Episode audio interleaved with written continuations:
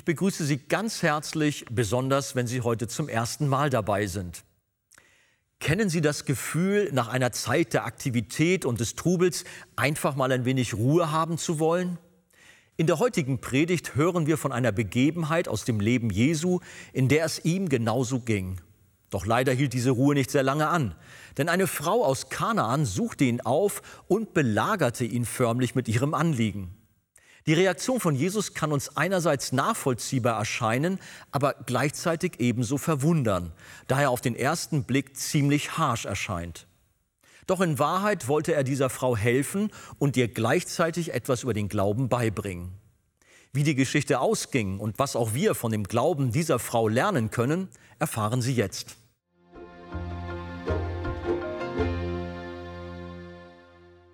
Ich heiße euch alle ganz herzlich willkommen auch in diesem Gottesdienst. Wir lesen einen Text aus Matthäus Kapitel 15. Wenn jemand eine Bibel dabei hat, dann darf er das gerne aufschlagen. Matthäus 15 von Vers 21 bis 28. Dort berichtet die Bibel Folgendes. Und Jesus ging von dort weg und zog sich in die Gegend von Tyros und Sidon zurück.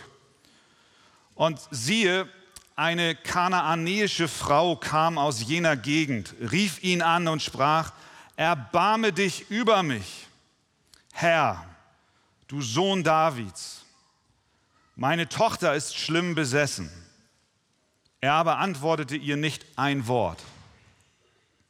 Da traten seine Jünger herzu, baten ihn und sprachen, fertige sie ab, denn sie schreit uns nach. Er aber antwortete und sprach, ich bin nur gesandt zu den verlorenen Schafen des Hauses Israel. Da kam sie, fiel vor ihm nieder und sprach, Herr, hilf mir. Er aber antwortete und sprach, es ist nicht recht, dass man das Brot der Kinder nimmt und es den Hunden vorwirft. Sie aber sprach, ja Herr, und doch essen die Hunde von den Brosamen, die vom Tisch ihrer Herren fallen. Da antwortete Jesus und sprach zu ihr, O Frau, dein Glaube ist groß, dir geschehe, wie du willst. Und ihre Tochter war geheilt von jener Stunde an. Amen. Nehmt doch Platz.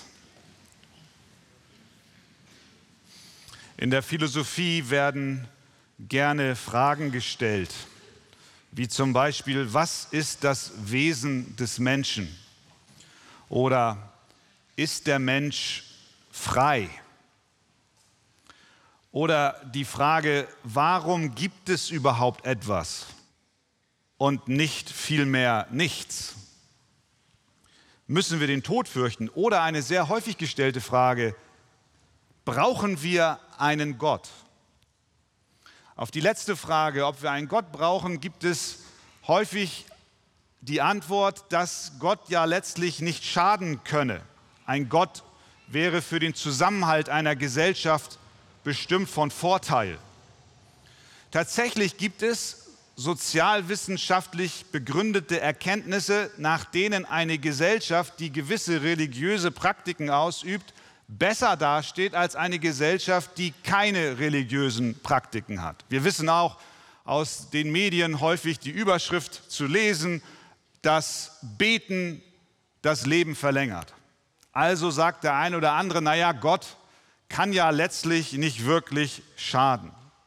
Und deswegen gibt es so etwas wie eine allgemeine Akzeptanz Gottes. Solange dieser Gott mir nicht zu nahe tritt, ist es schon okay, wenn man ein bisschen an ihn glaubt. Hier in unserem Text, den wir eben gelesen haben, da ist eine Frau, eine kanaanitische Frau, und sie trifft Jesus. Und anhand dieser Begegnung von dieser Frau mit Jesus lernen wir, dass ein allgemeiner Gottesglaube, wie ich ihn eben beschrieben habe, zwar ganz nett sein mag, aber nicht weiterhilft. Echte Hoffnung, echte Veränderung, wirkliche Vergebung unserer Schuld und unserer Sünde, die bekommen wir nicht durch einen allgemeinen Gottesglauben, sondern nur durch einen rettenden Christus glauben, dass der Glaube dieser Frau echt und auch rettend war, bestätigt Jesus am Ende dieses Berichtes, denn dort sagt er, O Frau, dein Glaube ist groß, dir geschehe, wie du willst. Es war also ein rettender Glaube, zu unterscheiden von einer allgemeinen Anerkennung, dass es wohl eventuell einen Gott gibt. Was zeichnet diesen rettenden Glauben aus? Wir können es an dieser Geschichte sehen. Erstens, echter, rettender Glaube erkennt die eigene Not. Jesus war kurz vorher in Galiläa. Er hatte dort große Wunder gewirkt, unter anderem 5000 Männer plus Frauen und Kindern mit fünf Broten und zwei Fischen genährt. Das erregte natürlich viel Aufmerksamkeit, die Leute liefen ihm nach. Aber dann zog er sich zurück aus Galiläa nach, wie wir gelesen haben, Tyrus und Sidon. Das war außerhalb des israelischen Landes. Es war an der Mittelmeerküste im Nordwesten Israels, dort, wo eigentlich die Heiden wohnen. Und dort ging er hin, wie der Evangelist Markus uns berichtet, weil er sich zurückziehen wollte. Er wollte etwas Ruhe haben. Er trat, heißt es in Markus 7, über dieselbe Begebenheit, er trat in ein Haus, wollte aber nicht, dass jemand erfuhr, dass er dort war. Und doch konnte er nicht verborgen bleiben, denn eine Frau hatte von ihm gehört. Das war diese kanaanäische Frau. Und diese Frau war in großer, in sehr großer Not. Ihre Not war es, die sie zu Jesus Christus trieb. Denn sie rief, erbarme dich über mich, Herr, du Sohn Davids. Warum? Meine Tochter ist schlimm besessen. Das heißt, diese Frau war wirklich, wirklich in großer Not. Ihre Tochter war nicht mehr sie selbst, sondern besetzt von einem bösen Geist. Es muss furchtbar gewesen sein. Sie konnte von niemandem Hilfe erwarten, also suchte sie Hilfe bei Jesus. Unsere Not treibt uns zu Gott. Ja, sagen Kritiker, eure Religion ist doch nur für die im Leben Gescheiterten. Ihr Christen habt doch nur Zulauf von verkrachten Existenzen, die sich selbst nicht mehr helfen können. Ihr seid nichts weiter als ein Sammelsurium von Versagern. Ich sage dir, ja, du hast recht. Christen, lebendige Christen sind gescheitert im Leben. Sie waren an einem Punkt, an dem sie spürten, es geht nicht mehr weiter. Unsere Not treibt uns zu Gott. Unsere Drangsal spült uns in seine Arme. Rettender Glaube, echter Glaube, der sich unterscheidet von einer allgemeinen Anerkenntnis, dass es einen Gott gibt. Der unterscheidet sich vor allem darin, dass ein Mensch, der rettend glaubt, weiß, ich habe keine Chance mehr. Ich bin am Ende. Keine Hilfe außer bei Jesus. Und das hat diese Frau erkannt. Diese Erkenntnis ist der erste Schritt zu diesem rettenden Glauben. Solange wir meinen, dass wir doch auch ganz gut ohne Jesus durchs Leben kommen, ihn nicht brauchen, uns auf unsere Errungenschaften berufen, solange sind wir von diesem echten Glauben weit entfernt. Das heißt, echter Glaube erkennt an, dass das Leben ohne Gott in die Sackgasse, ja Verlorenheit führt. Echter Glaube erkennt an, dass es für unsere Schuld die wir alle auf uns geladen haben, nur eine Lösung gibt, nämlich Jesus Christus. Und genau an diesem Punkt war diese Frau angelangt und deswegen setzte sie ihre Hoffnung allein auf Jesus Christus. Und es ist wahr, Gott benutzt Bedrängnisse, um uns zu sich zu ziehen. Unsere Seele ist bedrängt und Umstände drücken uns nieder und schnell rufen wir Gott, warum lässt du das zu? Warum bist du, wie du bist? Dabei ist Gott dabei, diese Dinge zu benutzen, damit sie dir zu deiner Rettung dienen. Wenn wir die Lebensgeschichte dieser kanaanitischen Frau ansehen, dann erkennen wir, dass Gott die Besessenheit ihrer Tochter nutzte, damit diese Frau zu Jesus kam. Und so benutzt auch Gott in unserem Leben immer wieder schreckliche Tragödien, um sie für uns zu einem Segen werden zu lassen.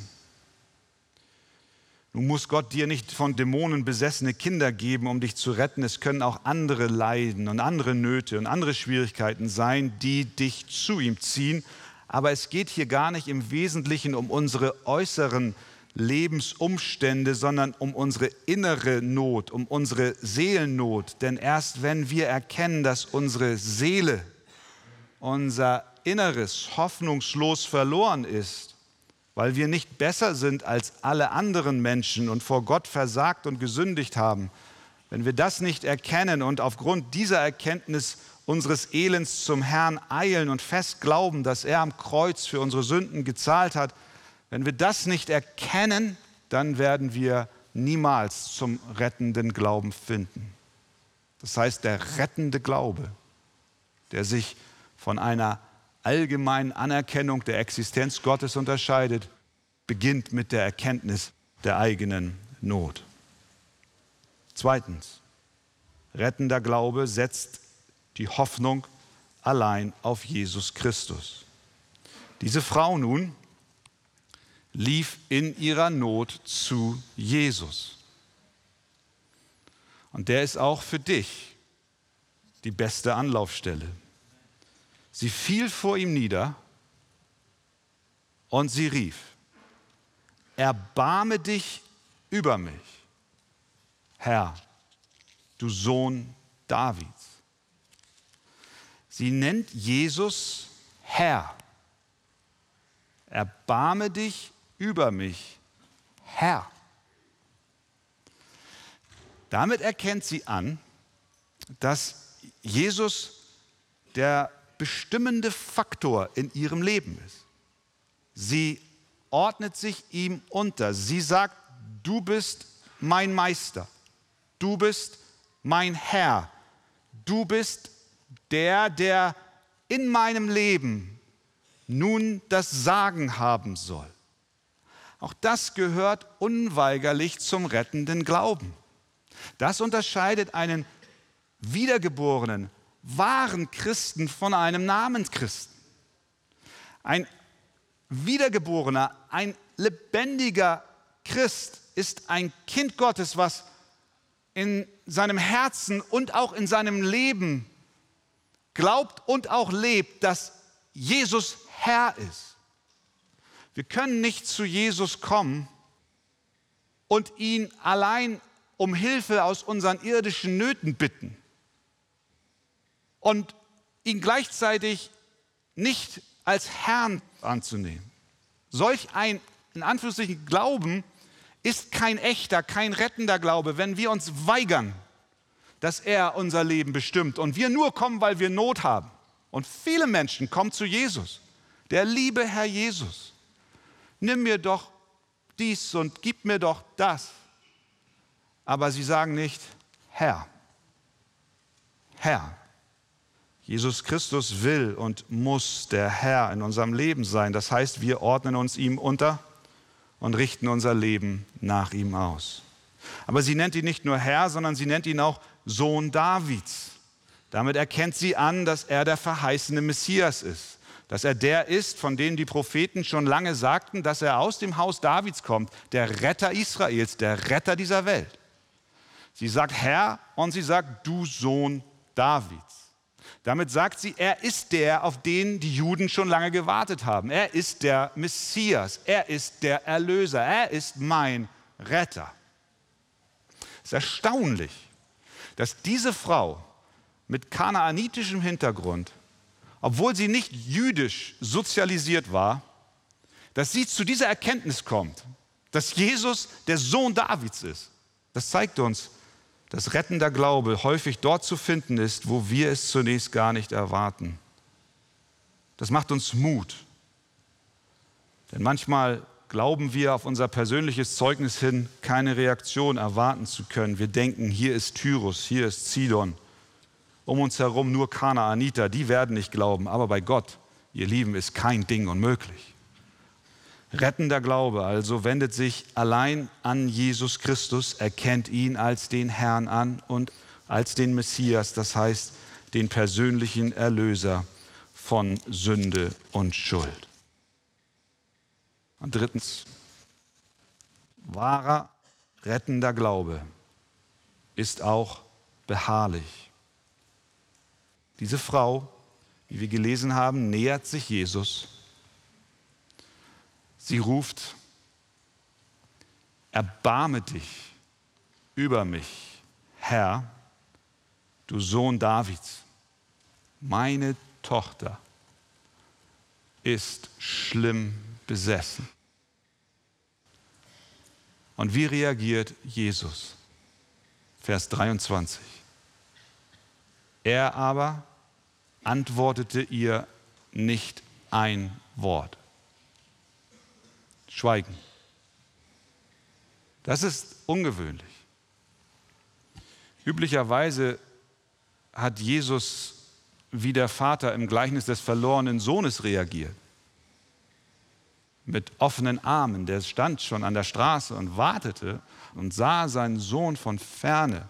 Und er lief ihm entgegen und öffnete die Arme und jubelte und richtete ein Fest aus. Aber Jesus hier scheint ganz anders zu reagieren. Fast schon reserviert, auf innerer Distanz.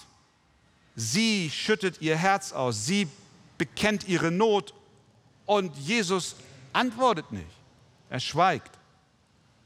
Eigentlich weinte er doch immer mit den Weinenden, aber hier blieben seine Augen trocken. Die Sorge dieser Mutter schien ihn nicht zu berühren. Er antwortete kein Wort. Aber diese Frau ließ sich von diesem Schweigen nicht beirren, sondern sie blieb. Dann traten die Jünger auf den Plan. Sie gingen zu Jesus und sagten, fertige sie ab, denn sie schreit uns nach. Aber auch das kann die Frau nicht abhalten.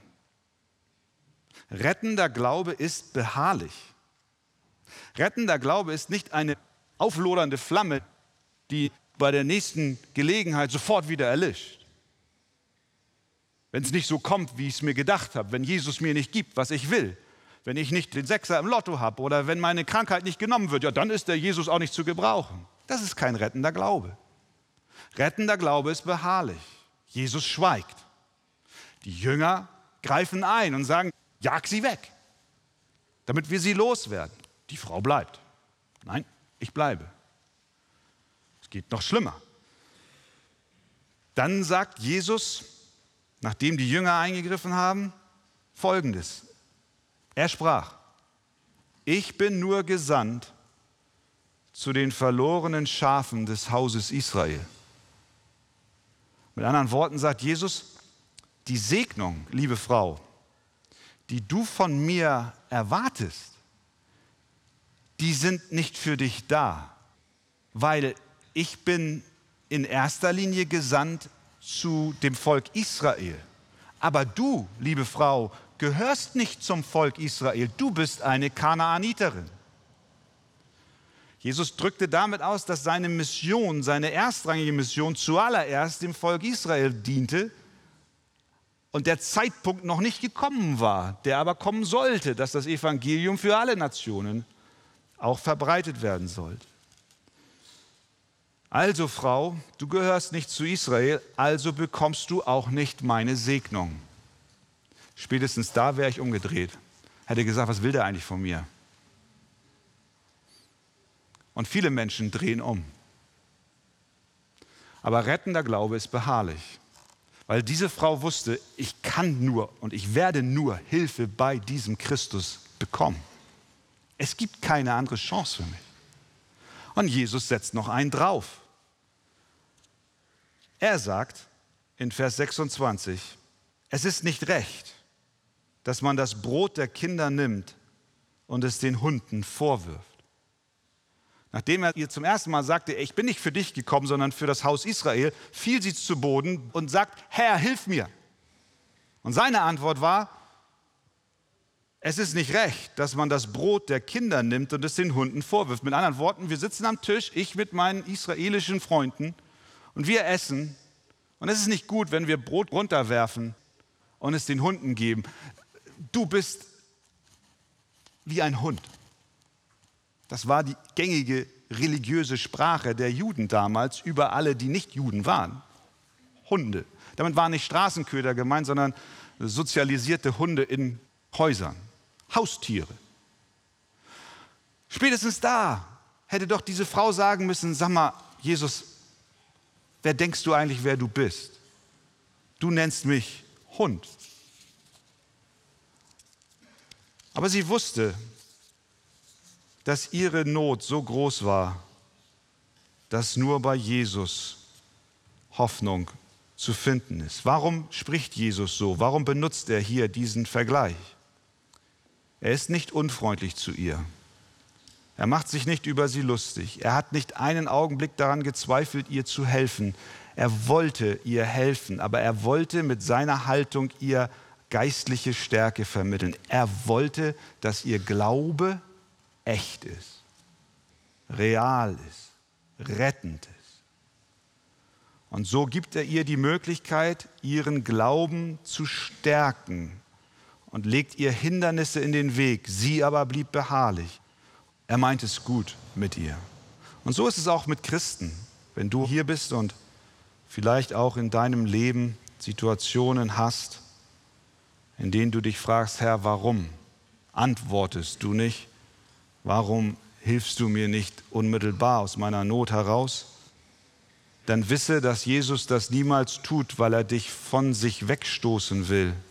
Sein Ruf gilt, kommet her zu mir alle, die ihr mühselig und beladen seid. Aber er will manchmal uns Geduld und Vertrauen lehren, damit unser Glaube eben nicht ein Strohfeuer, sondern eine andauernde Flamme ist. Obwohl Jesus hier so hart gesprochen hat, ist diese Frau immer noch nicht beleidigt, sondern sie antwortet, ja Herr, ja Herr. Sie bestätigt das Bild, was Jesus hier benutzt. Ja Herr. Und doch, sagt sie, essen die Hunde von den Brosamen, die vom Tisch ihrer Herren fallen. Sie drückt damit aus, dass sie verstanden hat, dass dieser rettende Glaube und die Vergebung der Sünden und die Heilung ihrer Tochter niemals etwas ist, was sie als Mensch, was wir als Mensch von Gott fordern können, sondern es bleibt vom Anfang bis zum Ende ein Gnadengeschenk unseres Herrn. Wir haben kein Anrecht auf Rettung sondern wir haben Anrecht auf Gerechtigkeit und ewige Verdammnis. Aber Gott in seiner Gnade und Barmherzigkeit schenkt uns Erlösung und Vergebung unserer Schuld. Und das hat die Frau verstanden. Ja, Herr, eigentlich hast du recht. Ich bin nicht besser als ein Hund. Aber wenn du mir nur einen Brotkrumen gibst, dann genügt das, damit ich Heilung für meine Seele bekomme. Wir sind alle in dieser Position. Wir sind nicht in einer Position, aus der heraus wir etwas von Gott fordern könnten. Wir haben keinen Rechtsanspruch Es ist alles Gnade. Jesus gab dieser Frau die Gelegenheit, ihren Glauben zu stärken. Denn am Ende ist es nur dieser echte, dieser wahre Glaube, der uns rettet. Und dann sagt Jesus zum Schluss in Vers 28, O Frau, dein Glaube ist groß. Das ist interessant, das hat Jesus sonst nirgendwo zu irgendeinem Jünger gesagt. Dein Glaube ist groß. Aber er sagt es hier zu dieser Frau. Er lobt sie. Er lobt sie für ihre Beharrlichkeit. Er lobt sie für etwas, was er letztlich in ihr gewirkt hat. Aber er sagt, dein Glaube ist groß. Und sofort wurde ihre Tochter gesund. Er ging nicht zur Tochter hin, er suchte sie nicht auf.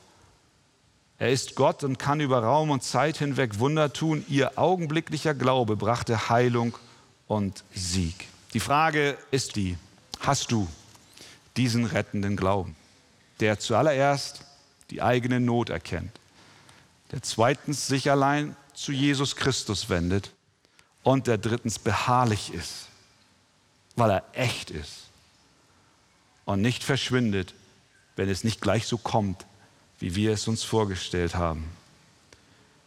Niemand als Jesus Christus allein kann unsere Seele heilen. Nur Jesus allein hat diese Kraft. Mögen wir ihn annehmen und somit auch Sieg im Glauben erleben. Amen. Amen.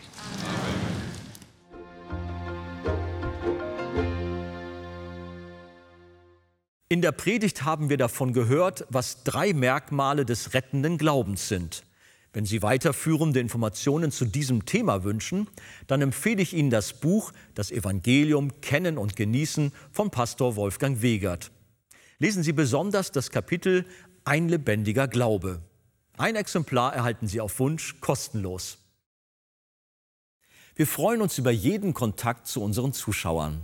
Sie erreichen uns per Brief, E-Mail oder zu nachfolgenden Zeiten unter der eingeblendeten Telefonnummer. Näheres zur evangelisch reformierten Freikirche Arche finden Sie im Internet. Wir bedanken uns ganz herzlich bei allen unseren Zuschauern für ihre Unterstützung. Jedes Gebet und jede finanzielle Hilfe trägt dazu bei, dass wir die Fernsehkanzel produzieren und ausstrahlen können. Über eine Spende auf die eingeblendete Kontoverbindung würden wir uns sehr freuen. Vielen Dank, dass Sie dabei waren. Tschüss und auf Wiedersehen wenn Sie mögen, bei der nächsten Fernsehkanzel.